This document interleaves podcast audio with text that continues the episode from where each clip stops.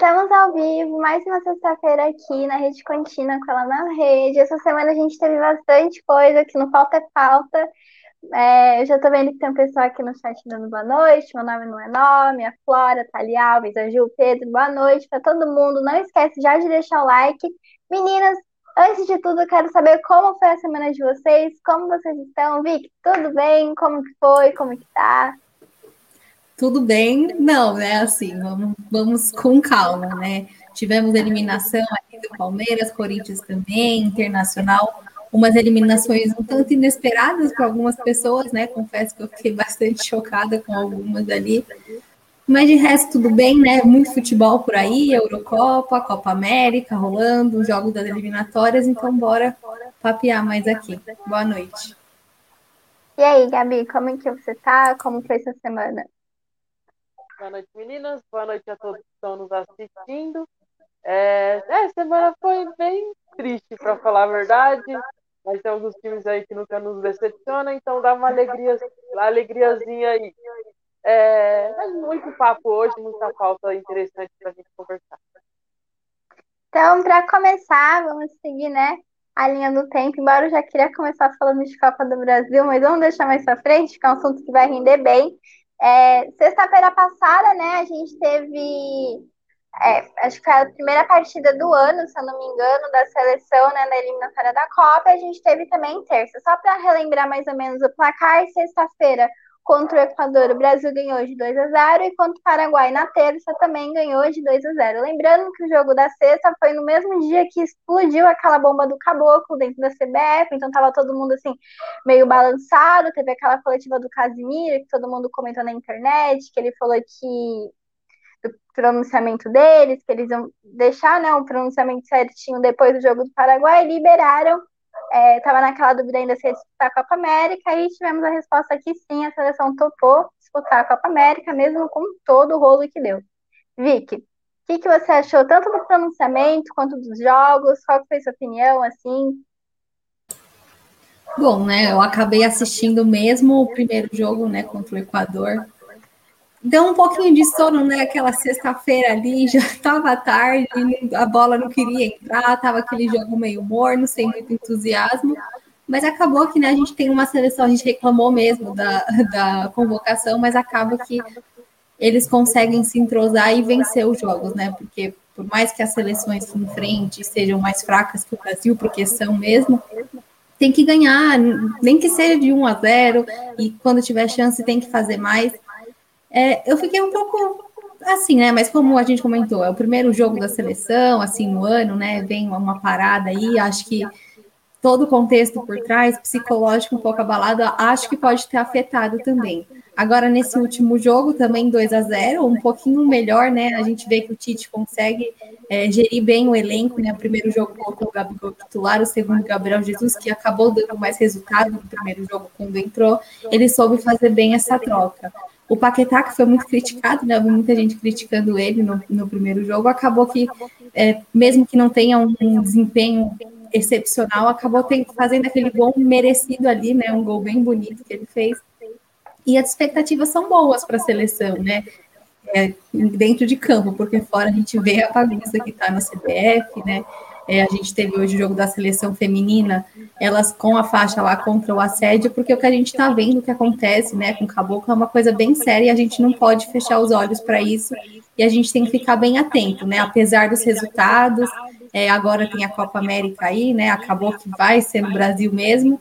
Enquanto o posicionamento dos jogadores, eu confesso que eu fiquei um pouco decepcionada, porque eu acreditei mesmo que eles não queriam jogar por conta do, da situação que vive o Brasil, mas não é bem assim que eles pensam, né? Acabou ficou um, um pronunciamento um pouco raso, eu achei. É, aquele primeiro do Casimiro, aquela entrevista, deu uma expectativa para a gente, né? Que era contra, né? Não sabia se eles iam entrar mesmo, mas a do Marquinhos meio que foi na linha do pronunciamento, né? É, claro, a gente sabe que eles nunca iam falar que não ia vestir a camisa da seleção, porque eles lutam a vida inteira para isso. Na hora que chega, vai falar que não vai, e, e até o que a gente comentou se desistisse dessa convocação, quem viesse em seguida ia ficar um, um pé atrás para aceitar, ia ter crítica e tal. mas eu já esperava que ia acontecer isso mesmo, porque a gente sabe é muito difícil bater de frente com a CBF, né? E ainda mais tendo apoio do governo e tudo que a gente vê, a bagunça que acontece ali dentro. Então, eu acho que mesmo que esteja decepcionado, eu acho que já era esperado mesmo. E agora é só partir, né? A Copa América tá aí, vamos ter que jogar e a gente vai acabar torcendo e comentando aqui, querendo ou não. Gabi ele comentou, o jogo foi bem sonolento, eu achei bem ruim para falar a verdade. É, algumas oportunidades que o Gabigol, oportunidades bem claras que o Gabigol, que o Gabigol perdeu, né? É, mas graças a Deus conseguiu ganhar o jogo, é, jogamos, mesmo sonolento, jogamos bem.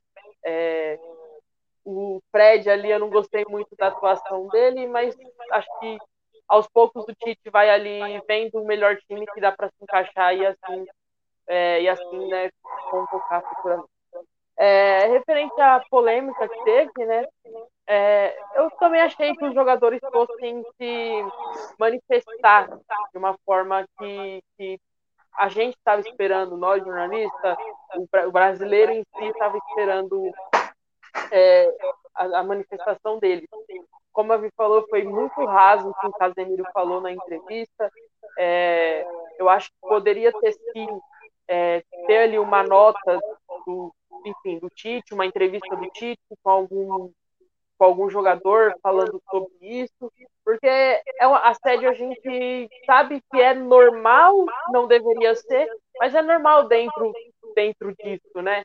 É, não é a primeira vez que acontece, a gente sabe que não vai ser a última vez que vai acontecer, então toda vez que a gente tiver a oportunidade de falar, tem que falar, tem que ir contra, tem que, enfim, provar, tem que se apoiar a, quem sofreu o assédio. Então, assim, eu acho que a, os jogadores, a, o dirigente, a, o técnico, enfim, deveriam sim ter publicado algo, deveriam sim ter dado alguma entrevista falando sobre isso, por mais que é, eles sejam é, fantoches, né, digamos assim, da CBF, tem coisas que eles não podem falar porque pode causar alguma, algum desconforto lá né, com o presidente, enfim. Mas, enfim, a gente só ficou com essa entrevista rasa mesmo do Casemiro, não houve nada mais interessante assim que pudesse falar assim, pô, da hora, eles foram contra o assédio e tal. Mas é isso, eu acho que a gente não vai ter mais isso referente ao, ao presidente.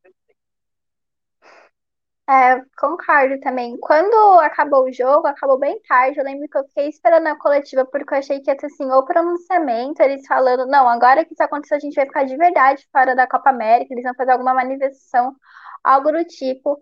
Casimiro ele foi extremamente educado, né? Em momento algum ele destratou o jornalista, o que eu já achei que foi um ponto positivo, porque geralmente situações como essa, ou parecidas, tem geralmente um. Os ânimos ficam um pouquinho mais aflorados, né? Acontece, eu achei que ele foi extremamente educado, ele conseguiu conduzir bem. Acho que ele deve ter tido alguma orientação de fora para não falar nada sobre. E quando ele revelou, ai, nossa, depois do jogo do Paraguai a gente vai se manifestar, eu também achei que eles iam desistir de vez falar, não, agora que isso aconteceu, eu acho que até que era o ideal mas tudo bem, não foi o bem que aconteceu. Eu achei que a nota ficou bem rasa, é um caso bem sério. E parabenizar as meninas que entraram hoje, né, amistosos contra a Rússia, com a faixa. A própria Pia fez um, uma postagem no Instagram dela falando sobre. Falaram, falaram sobre também, né, na coletiva de imprensa que ela teve esses dias. Então, foi uma atitude, assim, absurda. A gente percebe que as meninas, né, futebol feminino, além do fato de ser mulher, futebol feminino é nada valorizado aqui no Brasil, está começando a ganhar o espaço agora, está começando a ganhar as transmissões agora. Elas tiveram uma postura assim, honrando mesmo a camisa, honrando mesmo o país. Sobre os jogos, finalmente, é, eu acho que o primeiro jogo foi realmente mais sonolento, foi mais parado. É, eu vi que tinha um pessoal aqui nos comentários, tanta gente falando que esperava muito do, do Gabigol, é, um falando que ele jogou bem, eu também estou vendo gente criticando ele, falando que ele não foi tão bem. É, a gente realmente achava, como o Gabriel está sendo um dos maiores destaques aqui no Brasil, ele ia ser um dos maiores destaques na seleção, acho que deixou sim a desejar. É, não sei o que aconteceu, não sei se é porque ele está acostumado com jogadores assim do Brasil, a gente sabe que ele não foi muito bem na Europa, ele teve uma dificuldade bem grande na época que ele estava na Europa, flopou assim total, tanto que muita gente fala que ele não é jogador de Europa, é jogador alto a nível Brasil, que a gente sabe que não está muito, muito bem. É, dois grandes destaques que eu quero deixar, né? Richarlison e Gabriel Jesus. Gabriel Jesus que não estava tava passando por algumas dificuldades lá no Manchester, que a gente até comentou em outra live, da sequela que ele teve da Covid, das lesões que ele estava passando. É, eu acho que ele jogou demais, ele se entregou. Podia ter se entregado um pouco mais, mas eu gostei muito do que do papel que ele teve. O Neymar também criando bastante. Eu acho que o Brasil chegou mais forte mesmo no segundo jogo. Acho que no primeiro ainda estava meio abalado, tanto por essa, esse problema que teve na CBF, que foi todo no mesmo dia, mas também lembrando que o Equador é uma seleção que está vindo muito forte, né? Porém, invictos em primeiro lugar, isso que importa. Agora, pegando um pouquinho esse gancho da Copa América, que a gente sabe que vai acontecer, não tem mais o que fazer, é, tá tendo uma discussãozinha aí dentro de um clube brasileiro envolvendo tanto Gabigol quanto outros jogadores do Flamengo, que no caso é o Isla, o Arrascaeta e o Everton Ribeiro, que estão é, convocados, né, para competir na Copa América, então eles vão ser desfalques dentro do Flamengo, e o Flamengo entrou com um pedido na Justiça Deportiva de adiar o brasileiro porque eles sentem que vão se prejudicar. Eu quero saber de vocês agora, meninas, se vocês acham que isso é realmente válido, se é justo mesmo adiar por conta de um time que entrou com pedido, sendo que outros times também estão na mesma situação e até agora não fizeram barulho. Quero saber de você, Vic, primeiro. É, é, complicado, né? Porque a gente vê que quando vem do Flamengo, né? Pela questão que teve o ano passado, foi o time que começou a fazer a pressão para voltar quando estava tudo parado no meio do ano, né? E agora, quando começa a atrapalhar o desempenho ali, eles pedem essa paralisação. E não é a primeira vez. Quando teve o caso de Covid, eles também pediram, mas não foi acatado. Acontece que agora o Brasileirão deveria parar por outras questões, né? Não pela questão que o Flamengo está desfalcado, porque que pena para o Flamengo. Não é só ele que está desfalcado, né? O Palmeiras também está desfalcado, o São Paulo não são não de tantos jogadores, mas também desfalca, né? Perde jogadores, o Arboleda, o Palmeiras perde o Gustavo Gomes, o Vinha. É complicado, eu acho que assim fica essa questão do, do Flamengo com a CBF, a gente sabe sempre que tem se fosse o momento dos clubes se reunirem para pedir a paralisação é, por conta do Covid, eu acharia válido. Mas agora é só pela questão de perder quatro, cinco jogadores. Claro, atrapalha muito, né? Pode vir de lesão, como foi o caso do Gabigol, né? Acabou ali lesionado, aí tem a briga, porque não, não se reapresentou ao Flamengo para se a lesão era essa mesmo.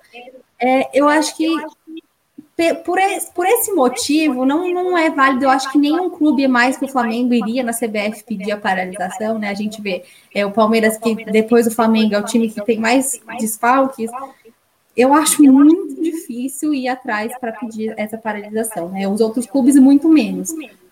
Eu acho que é, fica essa questão, ah, porque o Brasileirão tem que rolar, as pessoas dependem disso, não vão parar, e eu acredito que se parar agora, é, não vai voltar tão cedo, né? Porque ah, não voltaria logo depois da Copa América, eu acho, né?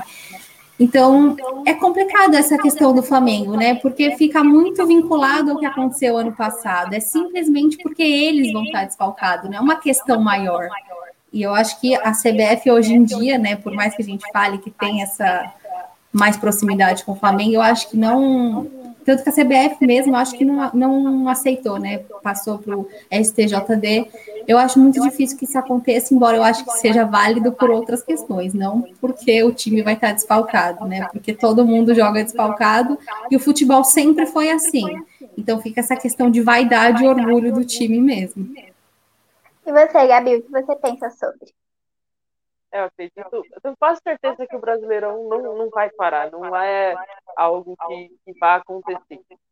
E não é só o Flamengo que está desfalcado. O Palmeiras, principalmente, é um dos mais desfalcados, porque o seu titular vai ser o terceiro reserva.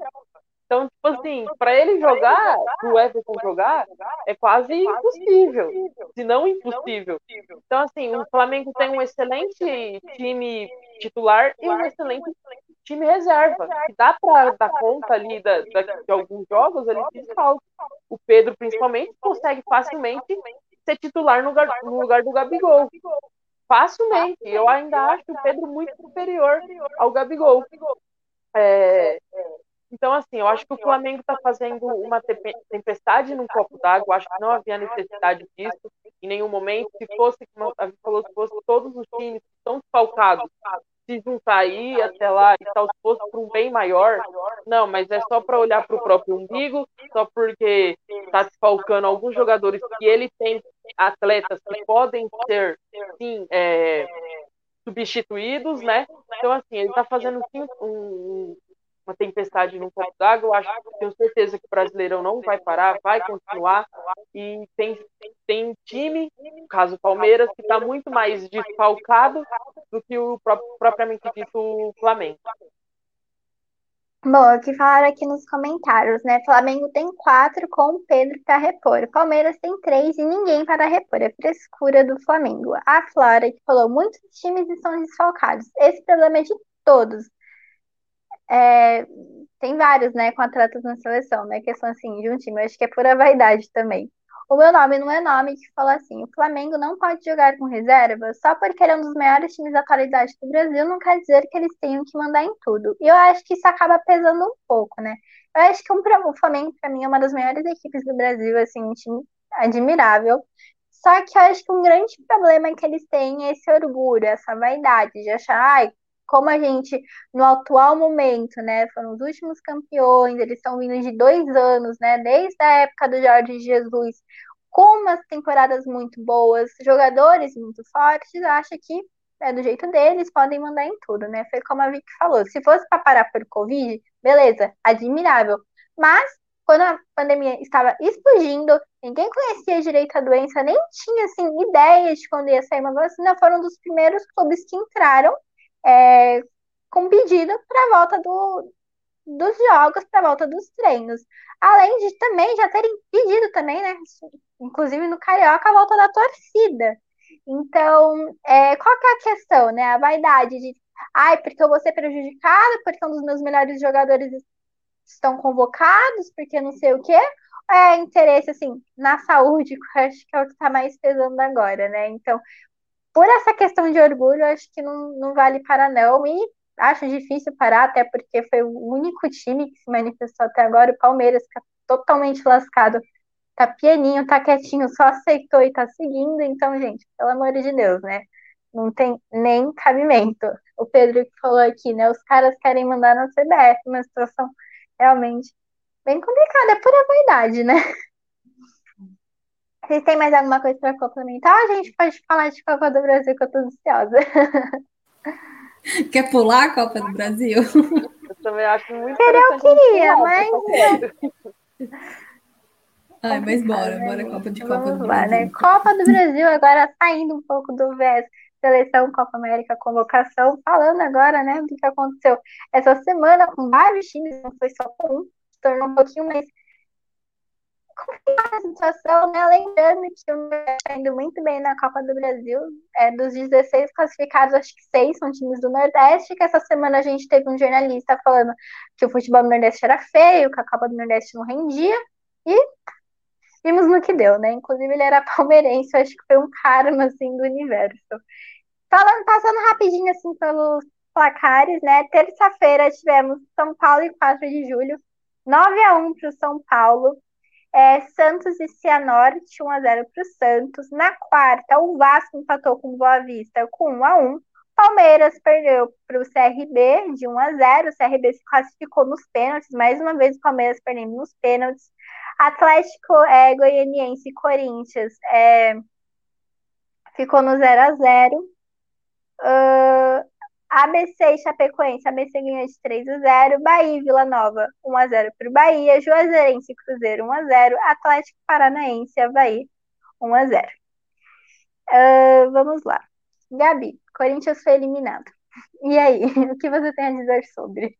Não só do Corinthians, mas de todos os times, assim, se quiser comentar. Beleza. É, o resultado do Corinthians era bem difícil de ser revertido, né? Eu acreditava muito na, na, na nossa vitória de até três, três, três gols, né? Mas era bem difícil. O Atlético é um, jogo, um time bem chato de se jogar atualmente, né? Desde o ano passado é um time bem chatinho, bem enjoado de jogar contra. É, Corinthians jogou bem, porém não tinha aquele 9 fixo lá na, na área para poder cabecear, para poder finalizar. Era muito cruzamento e não tinha jogador. Quando era o cruzamento, só tinha jogador do Atlético lá e a gente não conseguia fazer uma finalização.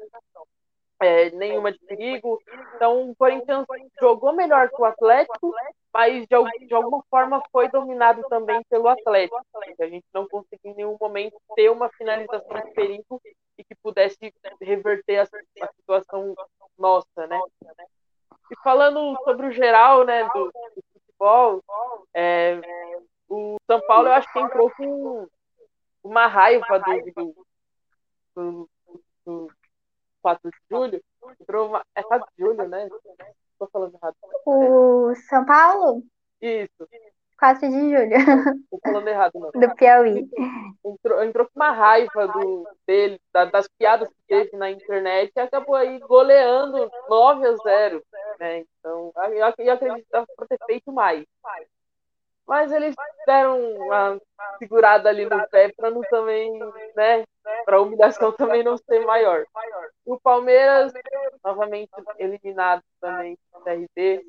É, não, não bateram pênalti bem, novamente, né? Eu acho que o Abel tem que treinar muito pênalti com jogadores do Palmeiras. É, destaque também para o goleiro do CRB, que catou muito, catou acho que foi dois ou foi três pênaltis, né? Alguma coisa assim. E, e o CRB conseguiu a classificação aí. Não foi merecida, acredito que o Palmeiras merecia sim ter se classificado, mas infelizmente é, pênalti é loteria, né? É sorte. E o CRB conseguiu aí ganhar na sorte. Ah, Gabi, fizeram uma pergunta para você. Silvinho já vive uma pressão de cair do cargo? O que você acha?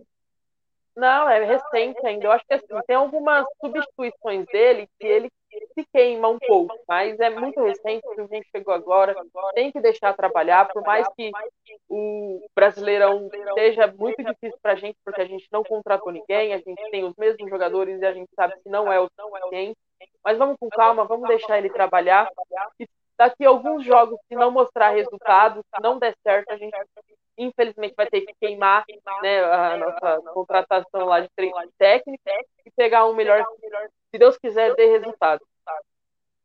E você acha que mesmo com a eliminação da Sul, a eliminação agora da Copa do Brasil, ele vai conseguir recuperar no brasileiro? É, eu acho que assim, o Corinthians não vai lutar por muito no brasileiro. Ele vai lutar para não cair porque tem times bem superiores ao Corinthians, mas também tem times inferiores ao Corinthians. Então é assim, é time de meia tabela um pouco mais para baixo. E você, Vic, sobre a Copa do Brasil, o que, você tem a dizer? Bastante coisa, né? Já sei que vem o EAD agora, tô ansiosa. Não, todo o otimismo da Gabi, né, para o Corinthians, expectativa muito boa, do meio da tabela para baixo, então... Não, infelizmente, hoje é a nossa realidade, não dá para sonhar com muito.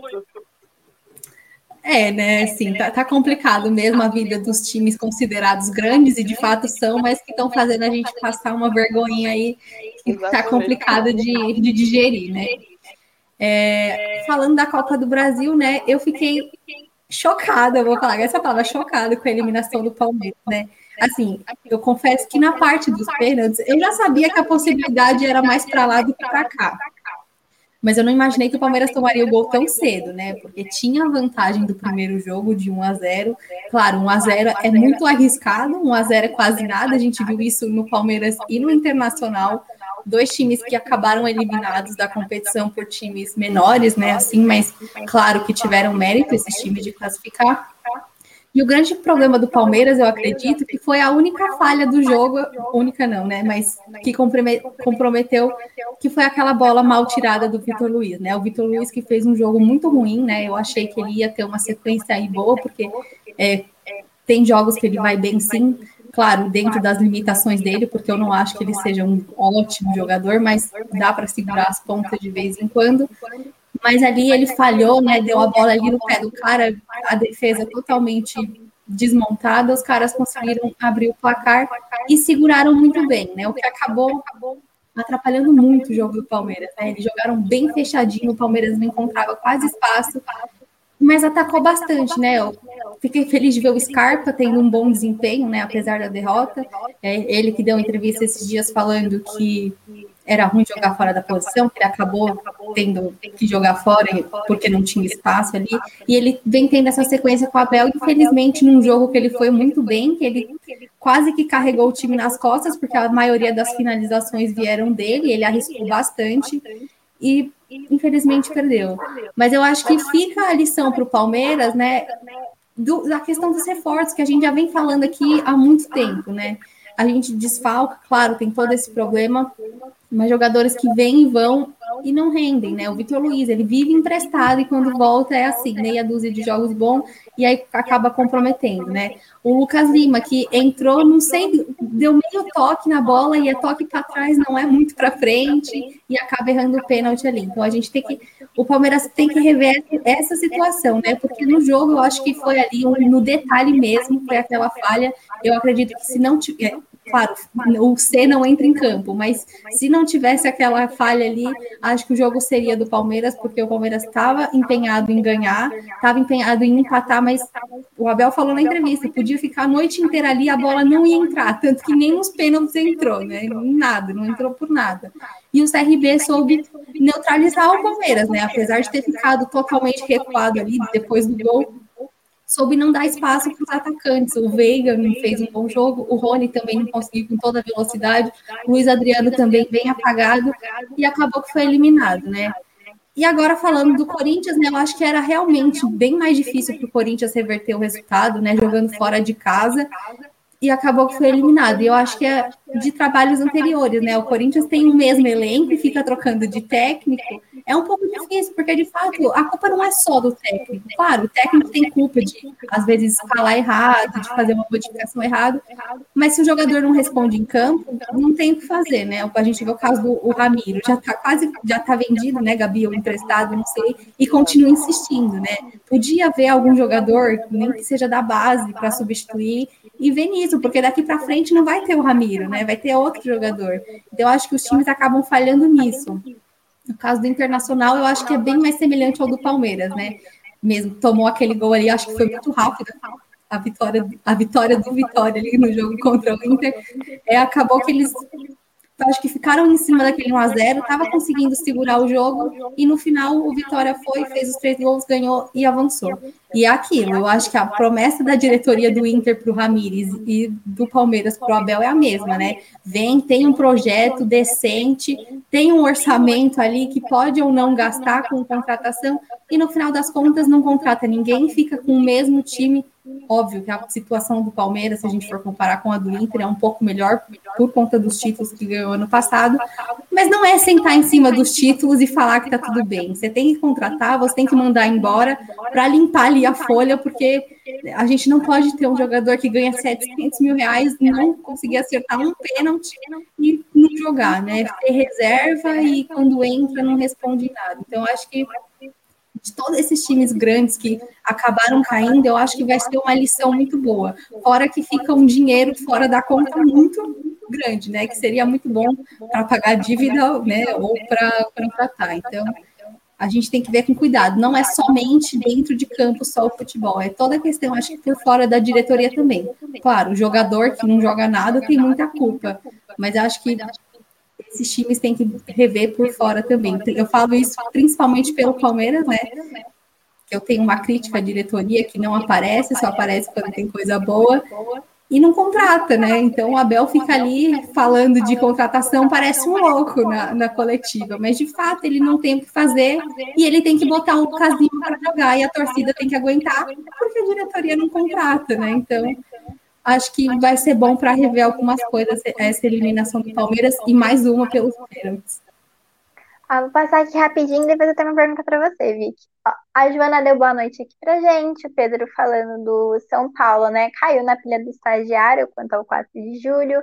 É, hat-trick do Pablo Noves, que achei isso incrível. É... A Joana brincando aqui com a Gabi. Ai, Gabi, vai Palmeiras. O meu nome não é nome falando, né? É... São Paulo só ganhou porque outro time era de quarta divisão. Depois falaram que o Palmeiras que ganha de time fácil. Uh, o pessoal tá aqui comentando, né, mais ou menos qual foi a situação. É, meu nome não é nome, Palmeiras e Corinthians, sábado, eliminado da Copa do Brasil versus eliminado da Copa do Brasil. Daqui a pouquinho, no final, a gente vai falar um pouquinho do jogo de sábado, que tá todo mundo bem ansioso, porque tá numa situação meio complicada.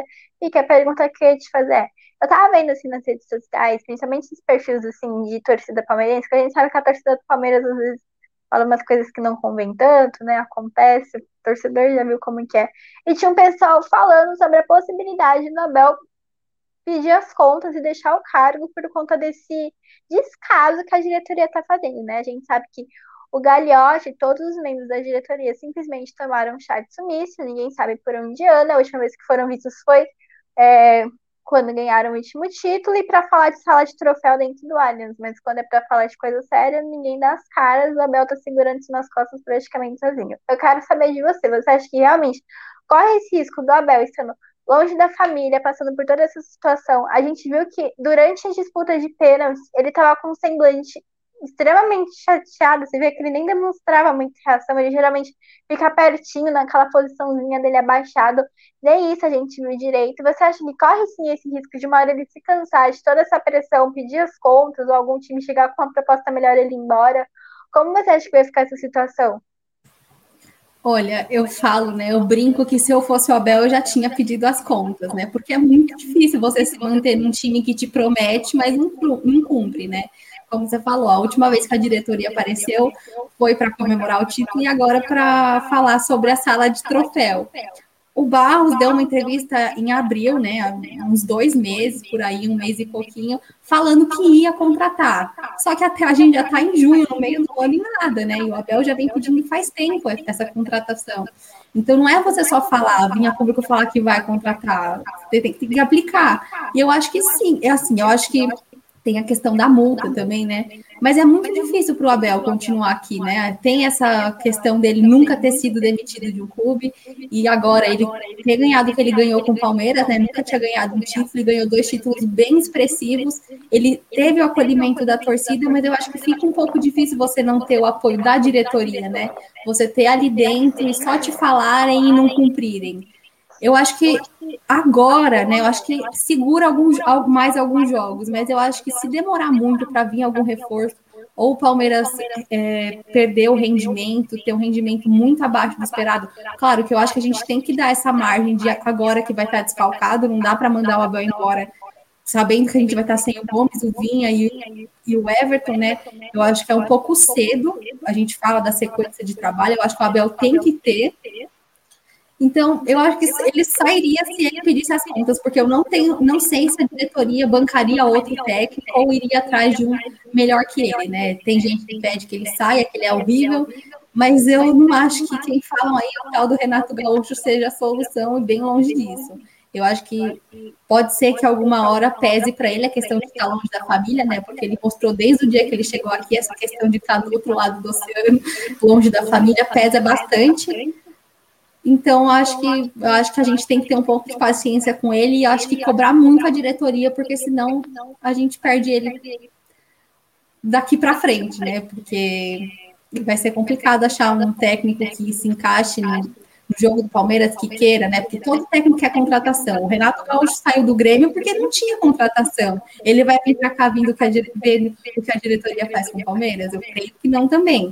Então, a gente tem que ter calma também, né? Tudo isso, tem desfalque, tem essa falta de paciência com a contratação, mas eu acho que agora, por agora, eu acho que ele não sairia, não. Ah, o pessoal está aqui comentando, né? É, sobre o Palmeiras, sobre a situação, o pessoal pedindo saída do Lucas Lima. Criaram até um site esses dias, morri de dar risada, que eles estão fazendo a contagem regressiva de quantos dias faltam para o contrato do Lucas Lima terminar. O meu nome não é nome, falou aqui, né? O bom é que o Palmeiras não pode zoar o Corinthians e o Corinthians não pode zoar o Palmeiras. Os dois estão numa situação bem complicada.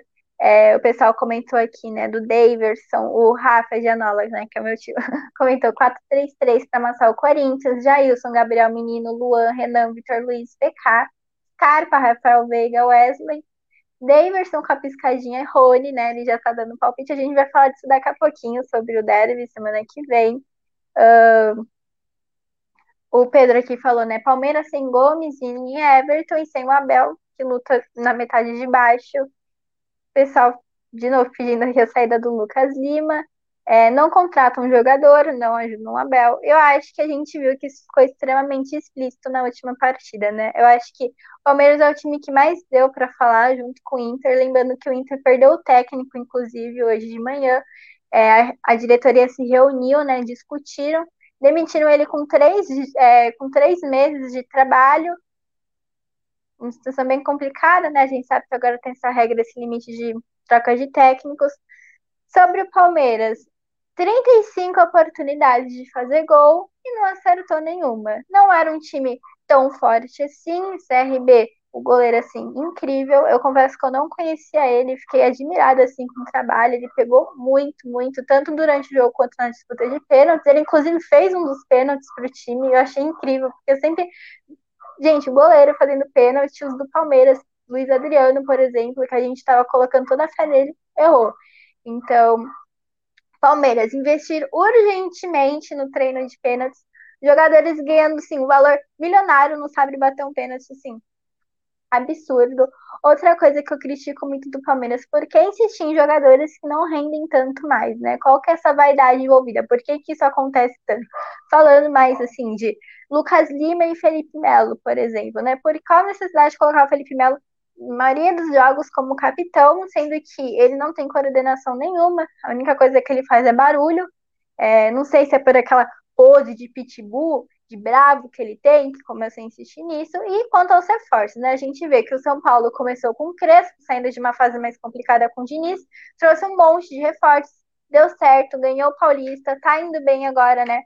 É, tudo bem que era um time menor, mas foi bem, jogou bem tá tendo uma participação boa dentro dessa temporada e pensaram nos reforços, né? O Palmeiras, que é um time que dinheiro tem, ganhou bastante ano passado, né? Diferente de outros clubes, como por exemplo o Santos, como por exemplo o Corinthians, que podem dar essas justificativas, na minha opinião, já a gente não tem dinheiro para trazer 29. O Palmeiras não pode falar isso, porque tem.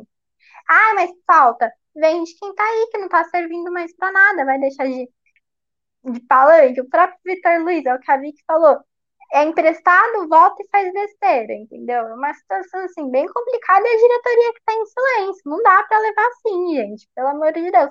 Aí cai Abel, Abel tá longe da família, tá com toda essa pressão, tanto da torcida quanto a pressão interna que eu tenho certeza que ele recebe da diretoria.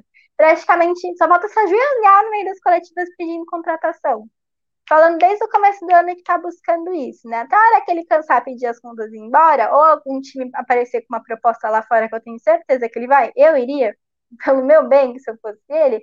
E aí, quem vai colocar no lugar? Não tem um que está disponível que tem o mesmo nível que ele. Então, a melhor você vai aprender quando se lascar. É, vocês querem completar mais alguma coisa, meninas, ou podemos falar de derby? Só, só esse comentário aqui que, gente, realmente, né, o, o Internacional não, não tá tendo jeito, né? Que o Pedro falou que o Abel Braga abre um vinho lá na Suíça e dá risada do Internacional. Eu acho que, aproveitando isso, né, acho que foi bem justa a demissão do Abel, né, do Abel Braga, ano passado do Internacional, né? Foi uma situação que, cara, ok, não ganhou o brasileiro, mas o Internacional vem de um currículo aí com o técnico, né, o Cudê, o Abel Braga e agora o Ramires. O técnico não vai fazer milagre com o time que tem, gente. É assim que funciona, a gente não pode esperar. Eu falo que o Guardiola não daria jeito no Lucas Lima, entendeu? Então a gente não pode falar que ah, o Abel escalou errado. Ele não escalou errado, né? Eu acho que teve a nota da Mancha né? Verde, a Mancha Verde falando que escalou errado, mas gente, você colocaria quem? Lucas Lima, titular? Porque o Abel escalou o que ele tinha ali de melhor. Ele tá desfalcado, ele não tem reforço, é o que tem. Ele colocou, né? O Wesley, Rony, Luiz Adriano, é o que a gente tem de melhor de fato, né? É, teoricamente falando, porque em campo é outros 500. Eu não colocaria o Lucas Lima de titular, nem, nem de reserva, nem qualquer coisa. Então, eu acho que nenhum técnico vai fazer milagre com um time que vem de uma sequência ruim e ninguém coloca uma pecinha nova ali.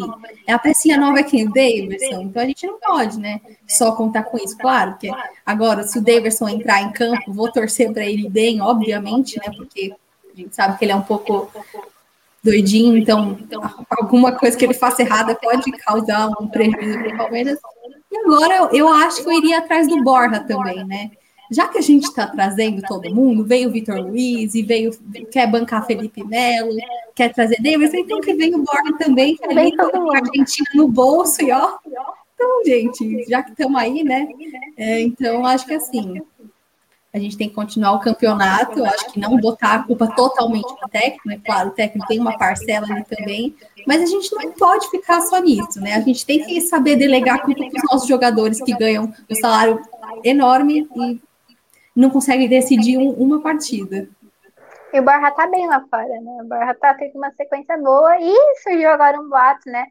É, inclusive essa semana, num portal uruguaio, falando que fontes próximas a Gustavo Gomes falou que tem gente lá na Europa de olho nele já. Conversei com o assessor do Palmeiras, diz ele que ainda não chegou nada, mas tem uma vez que não surge o um negócio dele no portal lá fora que depois de uns meses explode. Então, confesso que estou um pouco preocupada, mas não quero pensar muito nisso agora. Agora, embarcando nesse tema, né? Palmeiras e Corinthians, Nesse sábado a gente tem, né, no Dia dos Namorados também, e derby, né, para deixar o dia assim mais feliz, mais animado. Uh, dois times recém-eliminados de um campeonato grande, um dos que mais paga, dois times abalados, um desfalcado por conta dos, das convocações e outros problemas como lesão, e outro time também está bem complicado. Gabi, quero saber de você, qual é a sua análise para o jogo, como você acha que vai ser, e seu palpite, que eu vou anotar aqui certinho. ambos os times a partir de agora virou a chavinha. Agora é outra competição, outro foco, totalmente diferente. Se foi eliminado, ficou para trás, já era, acabou, não tem como voltar atrás. É... O, ó, vamos ser sincero, o Palmeiras, sem dúvida nenhuma, é o favorito contra, é, contra o Corinthians. A gente não mudou muito é, o elenco do que veio dos últimos derbys, né? O mesmo elenco, e a gente tomou sapatadas na cara, com vergonha, né? É, jogando mal e perdendo de 4 a 0 de 2 a 0 enfim. É, o Palmeiras é superior ao Corinthians hoje, mas eu ainda acredito na vitória do Corinthians, aquela vitória sofrida, que ninguém aguenta mais, 500 bolas na trave, travessão, goleiro defende, 1 a 0 pro Corinthians. E você, Vicky? Olha, é, eu tô assim com a Gabi também, né? A gente pensa, virou a chavinha, então acho que nenhum time tem que entrar com peso nas costas, porque esse peso já foi, ninguém mais entra em campo por, pela Copa do Brasil esse ano. Então, águas passadas e agora bola para frente. O Brasileirão todo mundo tem que lutar, né? Cada um pelo que sua expectativa. O Corinthians, como a Gabi falou, acha que é da tabela, do meio da tabela para baixo. Eu acho que o Palmeiras tem capacidade de lutar do lado de cima da tabela. Então acho que agora é a hora de colocar a cabeça no lugar.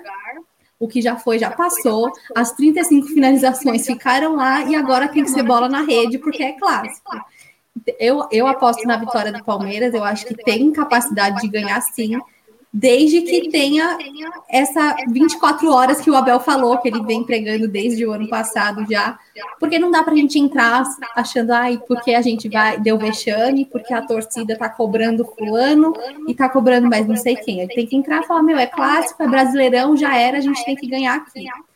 Eu acho que o Palmeiras vai entrar com um time bem parecido do que entrou na Copa do Brasil, né? Porque eu acho que não tem muito o que fazer. É claro, voltando agora o Gabriel Menino da seleção olímpica, ele fica mais esse tempo aqui antes de ir para as Olimpíadas mesmo, se tiver na lista oficial. E alguns reforços, né? Claro, o Breno Lopes que perdeu o pênalti também talvez possa entrar mais no jogo, entrar, ter mais sequência. O próprio Marcos Rocha, né? O Mike até que vem dando conta do recado ali, mas é, não sei, né, falar que se eu prefiro o Mike ou o Marcos Rocha, fica é, é assim, é complicado. E o Kusevich, né, faz tempo que ele não, não, joga, acho que desde abril que ele teve uma lesão, acho que no Paulista ainda, e pode estar à disposição do Abel. É, não tem o Everton mais, né, porque o Everton está na lista da Copa América, e o Jailson acho que tem total condição de, de jogar. É, eu acho que eu vou de 1 a 0 Palmeiras, porque tá difícil a bola entrar, né? Tá difícil. Então vamos ali no mínimo, porque no Brasileirão a gente pode ganhar de 1 a 0 e aos três pontos igual. Ó, o meu nome é nome já foi além, né? Ele apostou 4 a 0 pro Corinthians, é, pro Palmeiras, fora o baile.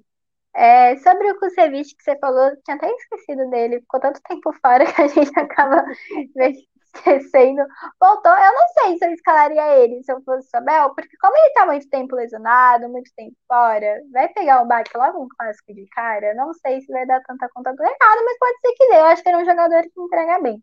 Sobre o Breno Lopes, eu acho que o pessoal só pega muito no que aconteceu na Libertadores. Tipo, ah, ele fez o gol da Libertadores, ele trouxe a Libertadores. Mas é um gol assim que, sem querer, entrou, todo mundo julgou horrores, o Abel quando escalou, fez, deu sorte. Eu não acho que ele seja um jogador assim que a gente pode confiar de olhos fechados, até porque ele é muito novo ainda também. Entregou, salvou nossa Libertadores, fez história. Porém, né? Mas como é um brasileiro, é o que a, vocês, a Gabi também falou, se ganhar de 1 a 0 já tá bom, garante os pontos iguais. Tem o Everton, estamos com, o Palmeiras está com o Jailson, acho que o Jailson não entrega tanto quanto o Everton, mas dá conta assim do recado quanto ao Corinthians. Eu acho difícil prever. É, eu já percebi um negócio no goleiro, no caso, que eu acho muito peculiar toda vez que ele joga com Palmeiras, ou ele joga com um time grande, ele vira um monstro, ele vira assim outra pessoa. E quando é com time menor, já percebi que ele, tipo, falha mais. Então, como tem esse karma que eu já tô reparando dia, desde o ano passado, de jogos passados, eu fico meio preocupada a essa questão. Mas eu também tô apostando na vitória do Palmeiras, eu acho que vai ficar 1x0 pro Palmeiras, no máximo vai empatar 1x1 com o Corinthians, né? Mas tudo pode acontecer. A gente sabe que nessa altura do campeonato é, tá no comecinho ainda. Tudo pode acontecer, né? Não tem como confirmar muito.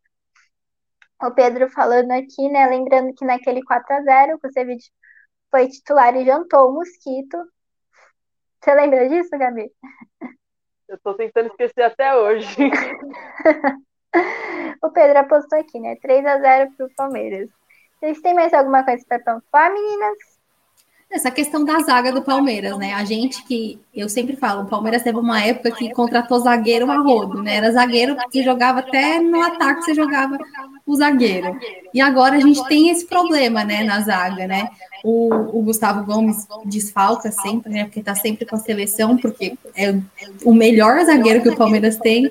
O Luan, que dá conta até mas a gente sabe que é um pouco complicado ter o Luan e o, Renan ali, né? O Renan, que, claro, eu gosto muito dele, eu acho que ele tem um potencial para ser tanto quanto o Gustavo Gomes, mas ele ainda é muito jovem. Então, às vezes, pode ter uma falha que um jogador mais profissional não teria, né?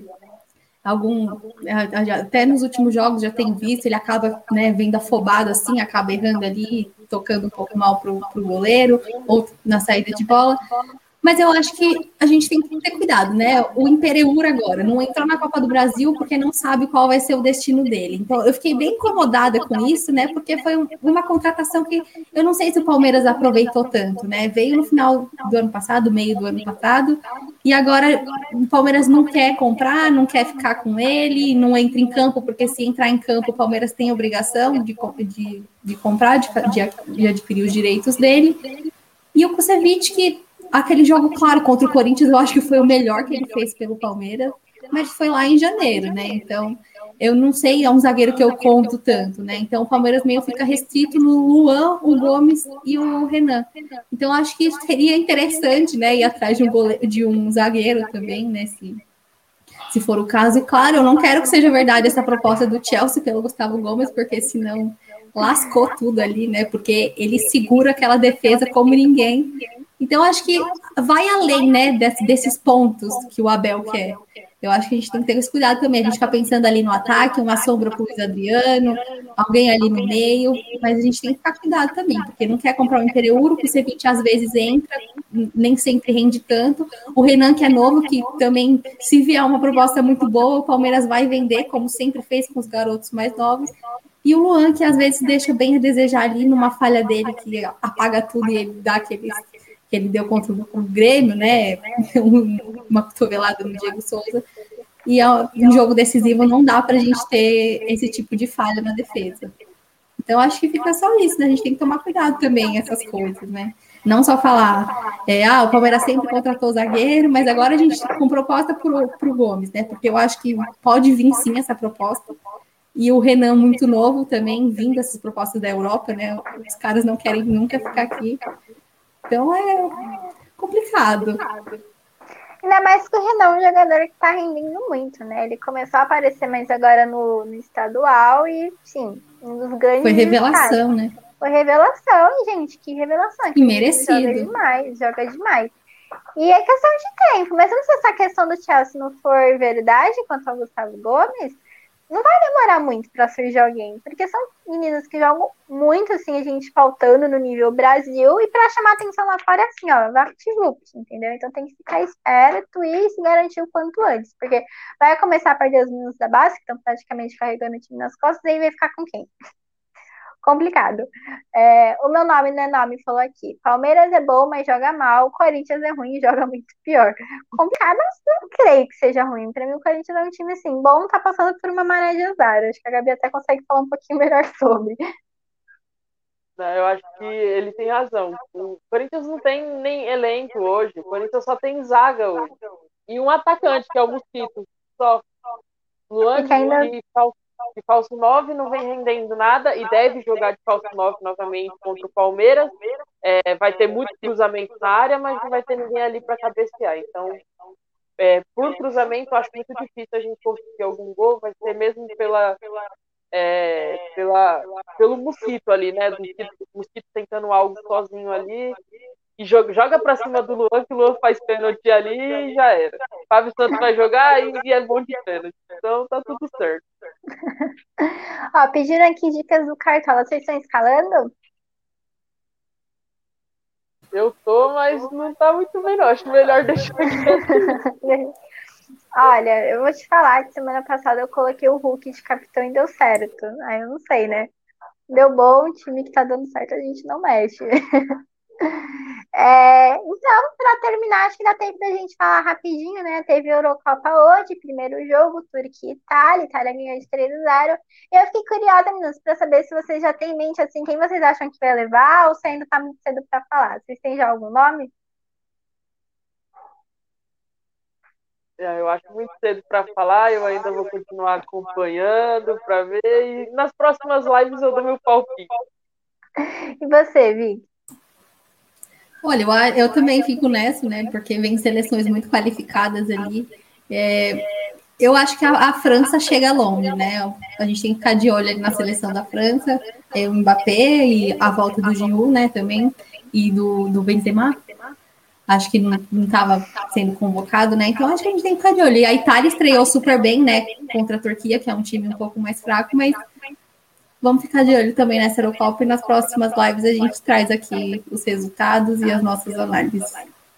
É, semana que vem, né, tem Eurocopa e Copa América já que começa, então vai render bastante. Ainda mais que é jogo de seleção, adoro jogo de seleção, que a gente já fica ansioso pra Copa, que ano que vem tem as Olimpíadas ainda, que tá chegando daqui a pouco, né? Também tô colocando bastante fé na França, né? Eu acho que a França, ela chega forte, com jogadores que foram destaques, né? Tanto na Champions League quanto na Premier League. É, Mbappé, Benzema, Giroud, nomes assim, excepcionais. Itália, não achei que fosse chegar tão forte, não sei se deu sorte porque pegou a Turquia, que é um time mais fraco, mas jogou bastante, criou bastante, avançou bastante, né? Eu gosto muito da parte defensiva da Itália, acho que eles são bem estruturados, isso desde sempre. O meu nome não é nome, né? Falando do Kanté, que é o melhor jogador atualmente, e eu tô torcendo muito para ele ganhar o, o The Best desse ano, né? Ele fez um trabalho assim incrível no Chelsea, na Champions. Esse menino, ele merece o mundo, porque ele é muito humilde, ele conseguiu todas essas coisas assim na raça, conseguiu Copa do Mundo, Champions. Tudo que ele podia ter conseguido, ele já pegou, né? Vem jogar no Palmeiras, naquelas. Então, gente, vocês têm mais alguma coisa assim para pontuar? Ou a gente pode ir pro tchau? Acho que tá tudo certo. Já demos nosso palpite para tudo aqui, né?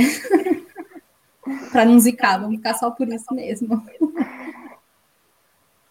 Então é isso, pessoal. Nossa live está chegando ao fim, né? Hoje teve bastante coisa para conversar. Semana que vem acho que vai ter um pouquinho mais. Semana que vem vão ter o quê? Três campeonatos juntos ao mesmo tempo, completamente diferentes. É, o Pedro perguntando aqui se desestimaram em Portugal. Acho que ainda é cedo para falar, não vi jogar ainda, não sei como tá a situação. Semana que vem a gente traz. Meninas, quer deixar o abraço de vocês, o beijo de vocês, Vicky? Só lembrar para o pessoal aqui, né, que no sábado a Rede Contínua vai transmitir o derby Palmeiras e Corinthians, né? Então fica ligado aqui que vai dar início, voltar essas transmissões e logo com, com o derby, né? Então vamos acompanhar aqui.